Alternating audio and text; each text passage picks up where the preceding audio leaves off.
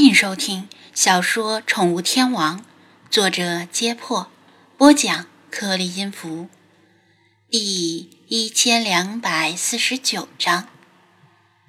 利皮特和魏康交谈的时候，张子安硬着头皮再次看了看这份地图。按照现代地图上的比例尺来判断，所谓的魔鬼之海那片区域并不大。在古代地图上的形状像是一片洼地或谷地。如果里皮特他们一切顺利，一进一出，最多只需要两天时间。科考队在魔鬼之海的外围，可以利用这两天时间寻找埃及猫的踪迹。听上去不错，但是这也意味着两支队伍要暂时分开了。实话实说。现在科考队人心不齐，素质堪忧，事事都仰仗着里皮特的队伍，就像是一个需要保姆照顾的小孩子，并不是里皮特需要科考队，而是科考队需要里皮特。里皮特的队伍深入魔鬼之海，若是没出什么事儿还好，万一出了事，科考队只能自行离开沙漠了。几天时间的相处，他对里皮特的队员有所了解。他们除了在休息时喜欢聊些神秘主义的话题之外，其他方面都无可指摘，比魏康的四大弟子要靠谱多了。只有让他羡慕的份儿。如果科考队自行离开沙漠，难度恐怕相当大。魏康已经默认了里皮特的提议。纳巴里还想再说，被里皮特抢先说道：“纳巴里先生，如果你惧怕进入魔鬼之海也没有关系，你可以留在外面跟科考队一起等我们出来。”纳巴里明显被激怒了，提高音量说道：“我是不忍心看着你们去送死，你们不知道魔鬼之海有多么的可怕。”在魏康和里皮特看来。纳巴利的眼界是很窄的，换句话说，就是没见过世面。无论他把魔鬼之海描述的再可怕，也不过是夸夸其谈而已。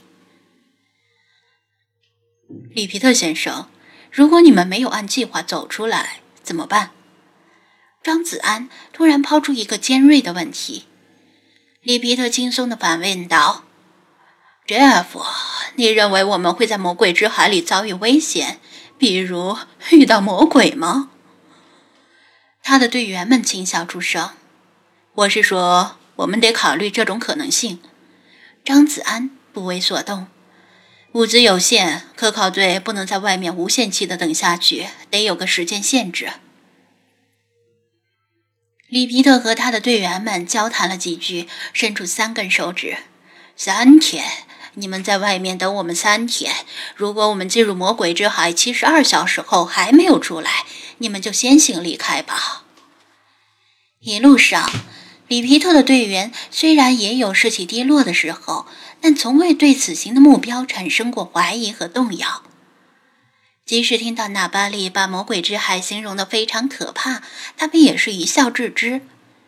纳巴利费尽口舌，还想再劝。但无论是魏康还是里皮特，都已下定决心。倒是魏康的几个弟子听得惴惴不安。如果有可能，他们宁愿现在就打道回府，回归以前唾弃的日常生活。他们已经受够了这片倒霉的沙漠。张子安心里是最纠结的。一方面，他倾向于留在外面和科考队待在一起。这样更安全，毕竟君子不立危墙之下。另一方面，他也考虑跟着里皮特他们一起进入魔鬼之海。他偷瞟一眼菲娜，只见她眯缝着眼睛，目光灼灼地眺望着魔鬼之海所在的方向。即使他选择留在外面，看样子菲娜也会进去，而他肯定不放心让菲娜自己去冒险。另外，这里那尊猫神雕像的问题还没有解决。如果魔鬼之海是真的有一座不被世人所知的金字塔，倒是个安置猫神雕像的好所在。帮助里皮特他们，其实也是在帮自己。因为离开沙漠时，科考队还要仰仗着里皮特他们。从地图上估计，离魔鬼之海大约还有一天半左右的行程。张子安还有一天半的时间可以纠结。纳巴利见他们心意已定，叹了口气，放弃了劝说，嘴里喃喃地向神祈祷。吃过午饭，到了下午三点钟，阳光的强度有所降低，车队继续出发。离目的地越近，也就意味着离家的日期越近。虽然骄阳依旧。但大部分人的情绪都比较高涨。纳巴里按照里皮特的要求，带领队伍偏离古陀道，向未知的沙漠深处进发。从现在开始，就连纳巴里也不确定前方到底有什么东西。这条路他只是几十年前跟父亲走过一次，但沙漠里的路，别说是几十年前，就算几十天前。可能都有翻天覆地的变化。时间慢慢流逝，在度日如年的煎熬中，太阳西斜，天色也由亮转暗。到了傍晚，开在最前头的那巴里把车停下，通过对讲机告诉张子安，前方又出现一片高大的沙丘，请他下车用无人机查看情况。其他队员们听到对话，也纷纷停车，伸着懒腰下车走动。两三人聚在一起说说笑笑，也有人饶有兴致地谈论着对魔鬼之海的猜测。时间不早了，估计翻过这片沙丘就可以扎营。再加上高温消退，大家的心情更加的惬意。仿佛周五傍晚快下班时的感觉。张子安操纵着无人机升空，这件事儿他做过不少次，已经成为例行公事，每次都圆满的完成任务。队员们见得多了，也失去了旁观的兴趣。奈何贝特飞到沙棘上空，先来个三百六十度全景俯瞰。把影像实时传输到遥控器的屏幕上，这样可以粗略估计一下哪边的地势比较低。按照经验来说，地势较低的那边往往坡度也较缓。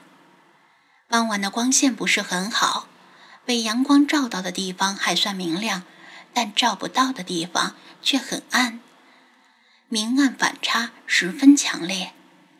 来自西边的夕阳对视线的影响太强，张子安微调奈何贝特的高度和拍摄角度，尽量减少夕阳的干扰。三百六十度全景拍摄到一半的时候，遥控器屏幕上突然有什么东西闪了一下。等张子安再看时，却又不闪了。奇怪，什么东西？他反转摇杆，操纵奈何贝特以反方向转回去，又是一闪。